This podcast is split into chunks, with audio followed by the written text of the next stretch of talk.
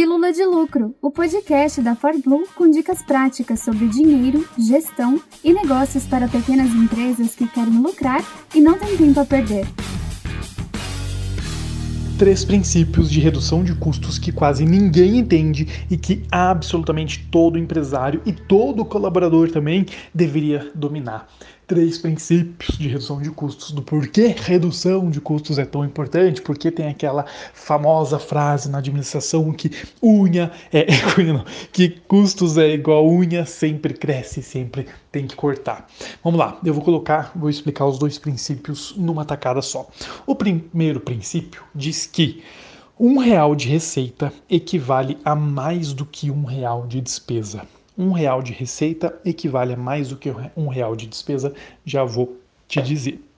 Segundo princípio, diz que um real de aumento de lucro não é um real de lucro, ou melhor, um real de aumento de venda, desculpa, um real de aumento de venda não é um real de lucro, mas um real de redução de custos é sim um real de lucro. Porra, ainda está de sacanagem, meu Deus do céu.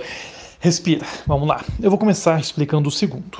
Um real de aumento de venda não é um real de lucro. Imagina, ao invés de trabalhar com um, vamos trabalhar com 10. É mais fácil. Imagina que você vende um determinado produto ou serviço e aí, de repente você vendeu, né, passou a vender 10 reais a mais, né, fez uma única venda a mais de 10 reais.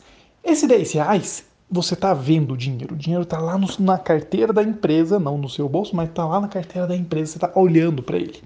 Só que pensa comigo, essa venda que você acabou de fazer, primeiro, você teve o custo do fornecedor, certo? De, desses 10 reais, se é um produto, teve o custo do insumo da matéria-prima, enfim, em alguns casos, no prestador de serviço, pode ter um custo atrelado também.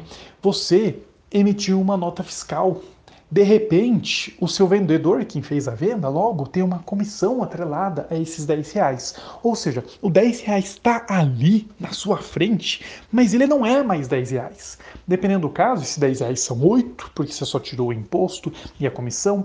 De repente, esses 10 reais são 3 reais, na verdade, porque você tirou o insumo, a comissão, o frete, o, o a taxa de cartão, o fornecedor, enfim, e aí desses 10 reais sobrou 3. Então, na verdade, quando você vende um real a mais, 10 reais a mais, mil reais a mais, 100 mil reais a mais, não é um, 10 mil, 100 mil reais a mais de lucro. Não, nem de perto porque existem custos diretos atrelados a cada um real que você vende a mais.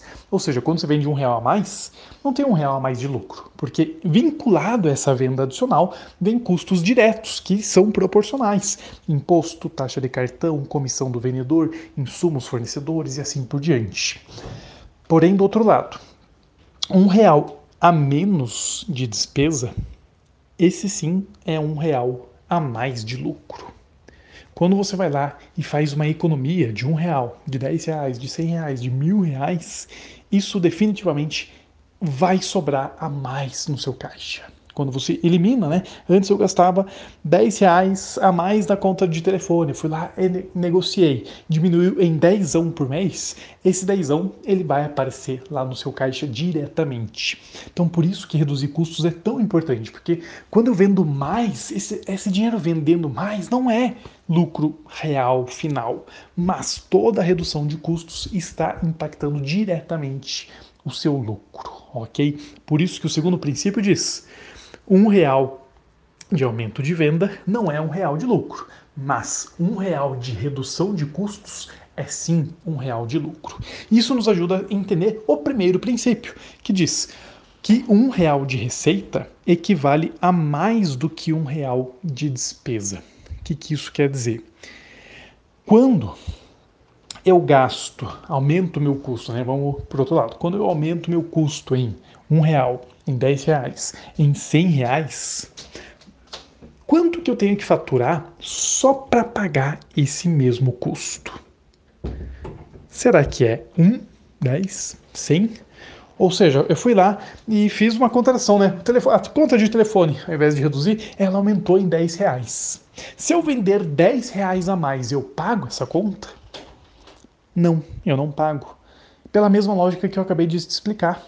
Se eu tenho 10 reais a mais de despesa e eu faturo 10 reais a mais para pagar essa despesa, eu não, tenho, eu não consigo pagar.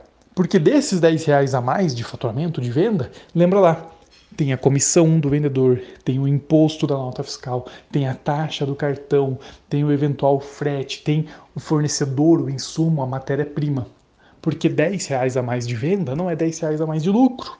Então, quando eu gasto 10 reais a mais, eu vou ter que gastar mais do que o proporcional para pagar essa conta. Então, cada realzinho que você gasta mais, você precisa faturar mais do que o proporcional.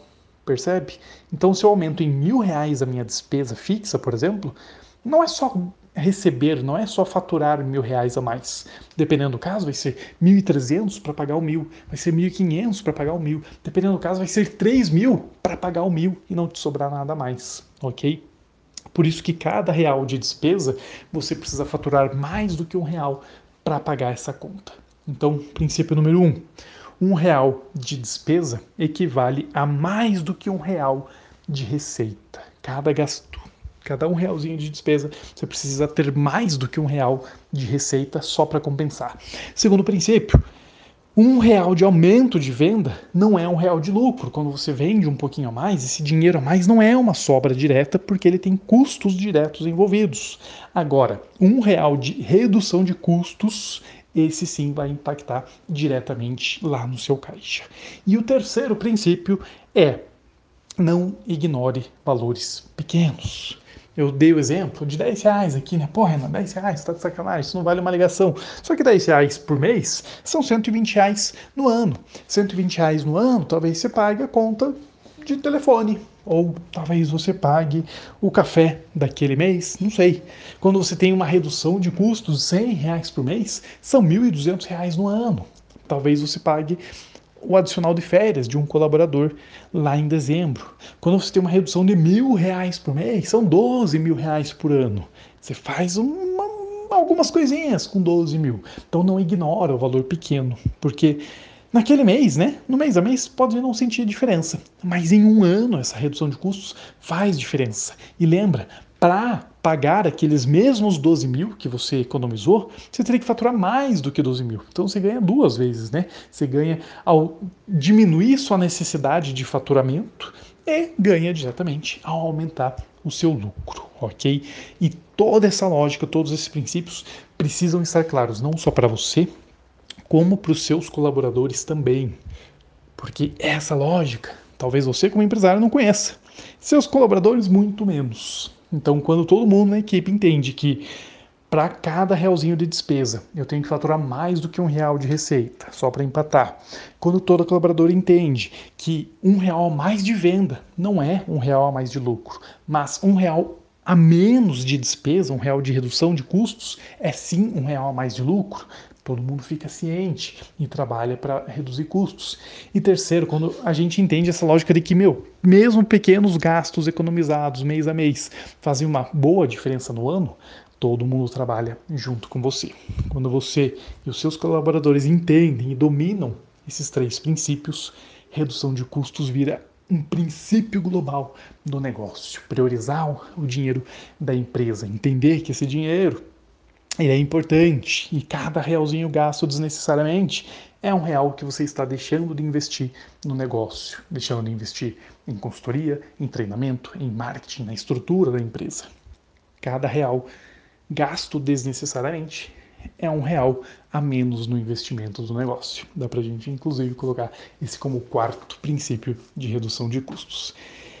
Pega esse podcast, compartilha com todos os seus colaboradores para todo mundo entender por que, que redução de custos é tão importante em toda e qualquer empresa. Essa foi mais uma Pílula de Lucro, produzida com amor pelos especialistas em finanças e negócios da ForBlue. Quer mais? Acesse forblue.com.br ou procure por ForBlue no Instagram ou no YouTube. Toda semana, novos episódios para você nas principais plataformas de podcast.